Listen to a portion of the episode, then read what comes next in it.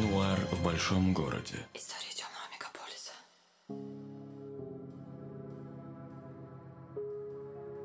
Сыщик Вадим Головин вновь восстает из мертвых, чтобы рассказать тебе кое-что интересное. В этом выпуске будут истории людей, которые тайно получали образцы ДНК своих близких для установления родства. Расскажу о том, как выдергивал людям волосы и похищал чужие зубные щетки. Поехали! Сначала хочу сказать несколько слов моим постоянным слушателям. Спасибо за ваши письма и сообщения. Со мной все в порядке. Пришлось ненадолго залечь на дно. Сейчас заканчиваю работать над книгой. Это будет сборник историй темного мегаполиса. Наш российский нуар, где герои — это мы с вами.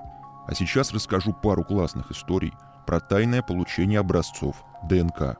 Для проведения теста не всегда есть возможность представить стандартный биоматериал — обычный мазок с внутренней стороны щеки.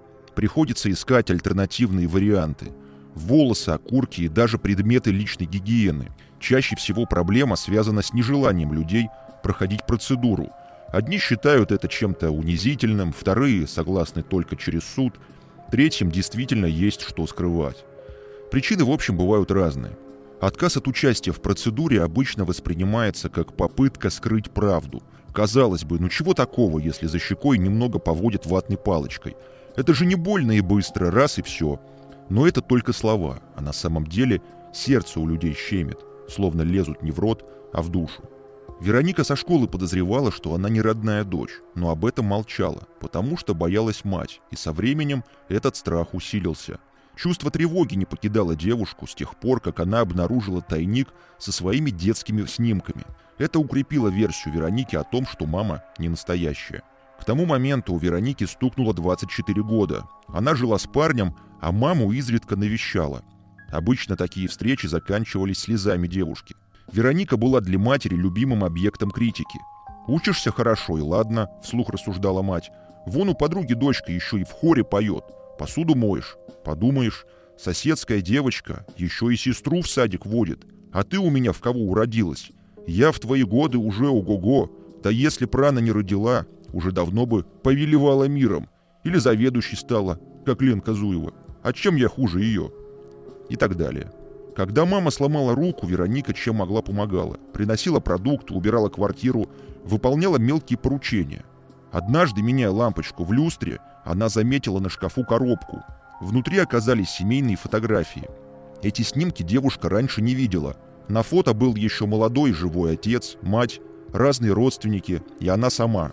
Больше всего встревожил Веронику снимок, на котором ее совсем маленькую держит на руках незнакомая женщина. Она устала и по-доброму улыбалась, как настоящая мама. На других фотографиях этой женщины не было. Вероника спросила об этом снимке мать и потом наслушалась, но иначе она поступить не могла. «Кто тебе разрешил копаться в моих вещах?» – разозлилась мама. Она вырвала из рук Вероники коробку и тут же избавилась от некоторых фото с помощью унитаза. Потом Вероника сто раз жалела, что не сохранила фотографию этой женщины. Тогда на эмоциях девушка заявила матери, что сомневается в родстве. «Потому что родные мамы так с детьми себя не ведут», — аргументировала она. «Ну тогда откажись от меня», — предложила мать. «А ты докажи мне, что ты родная», — ответила Вероника. «Если делом не можешь, так хотя бы анализ сдай». Мать сильно обиделась, и на этой почве с Вероникой всякое общение прекратила. За помощью девушка обратилась ко мне. Я, говорит, не знаю, перед кем должна извиняться, родной мамой или чужим человеком. Сначала хочу понять, кто меня воспитал, и от этого уже стану плясать. Таким клиентам я помогаю тайно собирать образцы ДНК. Биологический материал предоставляется в лабораторию анонимно, указывается только степень предполагаемого родства.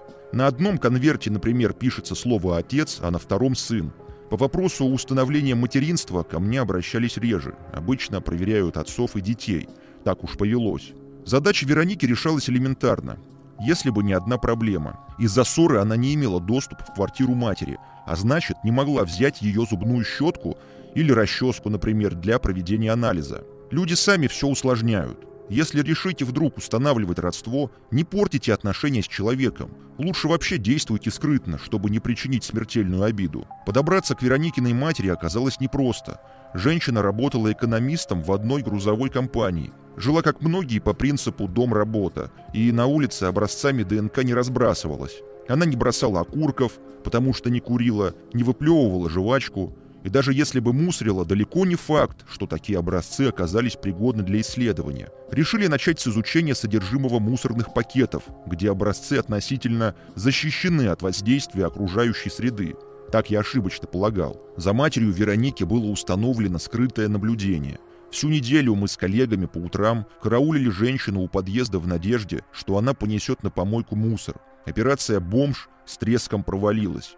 Во-первых, ждать пришлось долго. Во-вторых, рыться в мусоре было противно. А в-третьих, внутри пакета все оказалось вперемешку. Старая каша, колготки, пустая тара. Не все, знаете ли, придерживаются принципа раздельного сбора мусора. А зря. Сыщикам было бы куда проще собирать ваши образцы ДНК. Если плевать на природу, так подумайте о нас, детективах. Когда на улице у вас выхватит мусорный пакет бомж, присмотритесь. Возможно, это замаскированный детектив Вадим Головин. Дайте ему шанс заработать себе на хлеб. Я применил план «Б» — старый добрый трюк с переодеванием. Под видом сантехника заявился к Вероникиной маме. Как обычно, наплел о протечке и попросил пустить меня для осмотра трубы в ванной комнате. Женщина отнеслась ко мне с недоверием. «Вы, говорит, у нас новый, что ли, на участке?» «Замещаю старого», — отвечаю. Сам ищу взглядом зубную щетку. Их оказалось две. К такому повороту я готов не был.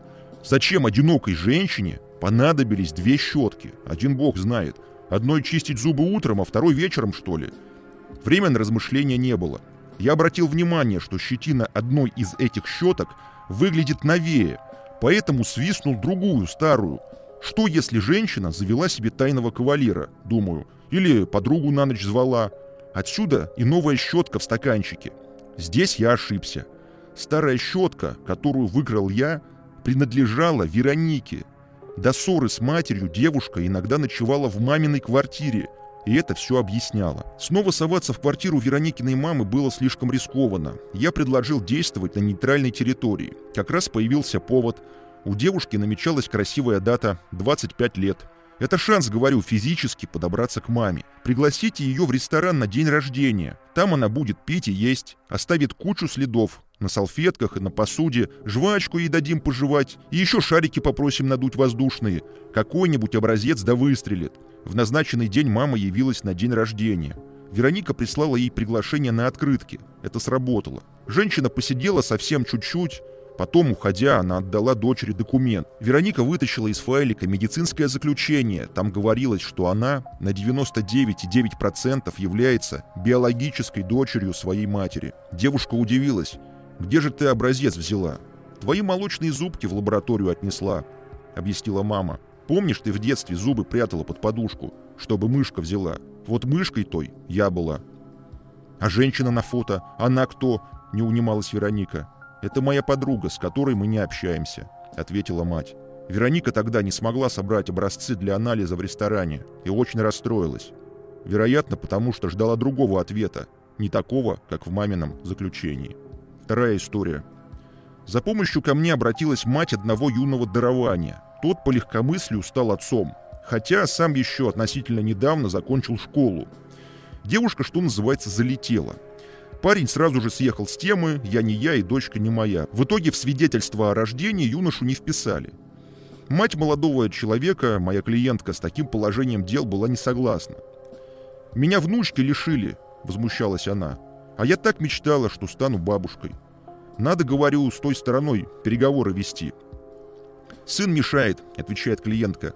«Стоит на своем, что отец другой человек.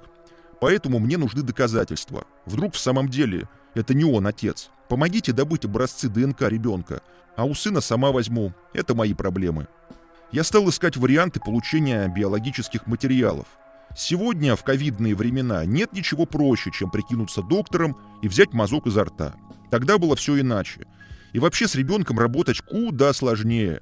Эксперты в лаборатории мне сразу заявили, зубную щетку не брать, потому что дети часто с ними играют, роняют на пол и так далее. Короче, вариант вторжения в дом был отвергнут. Оставалось только работать на улице, где трехлетняя девочка находилась под постоянным присмотром бабушки или мамы. Это половина беды. Второй момент заключался в специфике получения образцов. Нужно было выдернуть у ребенка несколько волосинок. Состриженные волосы не подходят, нужны только те, что с корнем. На минуточку просто представьте. Здоровый дядька подходит к белокурому ангелочку и дергает за волосы. Да у кого же рука поднимется? А если поднимется, то потом проблем не оберешься. Других вариантов, однако, не было. Наблюдение показало, что ребенка водят гулять на площадку примерно в одно и то же время. Погода стояла хорошая, время нельзя было упускать. Идея возникла такая. Под видом мастера прийти на площадку, ремонтировать горки, качели и выдрать волосы. Мы с коллегами начали тянуть жребий. Роль мастера выпала самому здоровому дядьке. В робе и с чемоданчиком он пришел на площадку. Я в это время стоял поблизости. «Вон, — говорю, — объект в синем платье бегает.